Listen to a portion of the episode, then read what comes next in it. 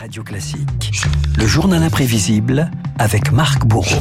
Marc, c'est un livre événement qui sort en librairie, tous immortels. Il est signé Paul Pavlovitch, Paul Pavlovitch, le petit cousin de Romain Gary, mais surtout celui qui a incarné Émile Ajar, l'alias secret de Romain Gary.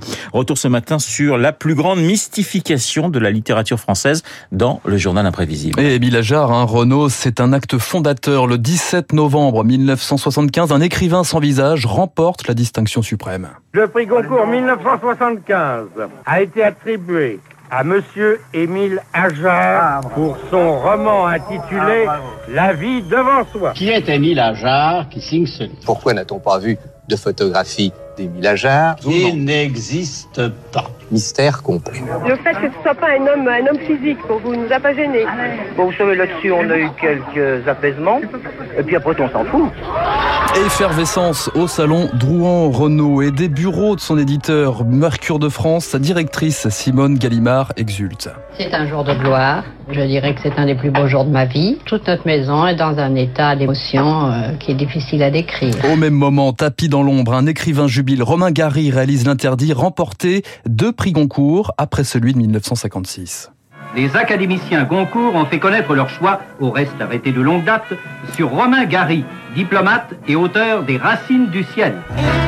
Romain Gary, l'homme aux mille vies, aviateur, résistant, diplomate, aventurier, cinéaste ténébreux, qui bâtit son œuvre avant son identité. Je compte ma vie en roman. C'est regrettable pour moi.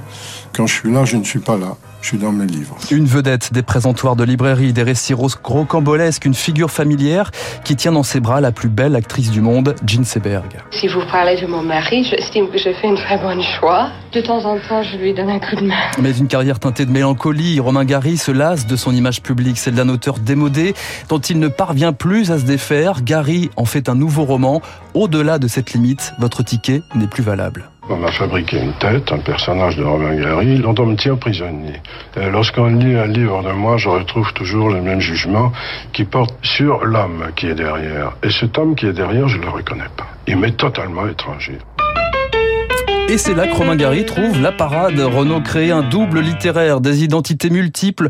Roman Kasseff, Fausto Sinibaldi ou encore Chatan Bogat en 74.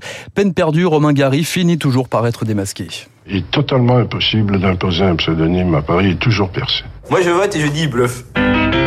Et bien sûr qu'il bluffe, Romain Gary, car la même année paraît Gros câlin, premier roman d'un auteur euh, inconnu, Émile Ajar, et cette fois-ci Romain Gary berne tout le microcosme littéraire. On lit ce livre avec un plaisir constant. C'est un pseudonyme derrière lequel se cache un grand écrivain ou un écrivain. Dont on nous dit qu'il habite l'Amérique du Sud, qu'il a envoyé son manuscrit comme cela. Oui. Alors moi je crois, je suis presque sûr même que Émile Ajar existe. Bon. Voilà, Romain Gary se lance dans un jeu de piste, allume des contrefeux, y compris lorsqu'on apprend qu'Émile Ajar est l'un de ses petits cousins, un certain Paul Pavlovitch.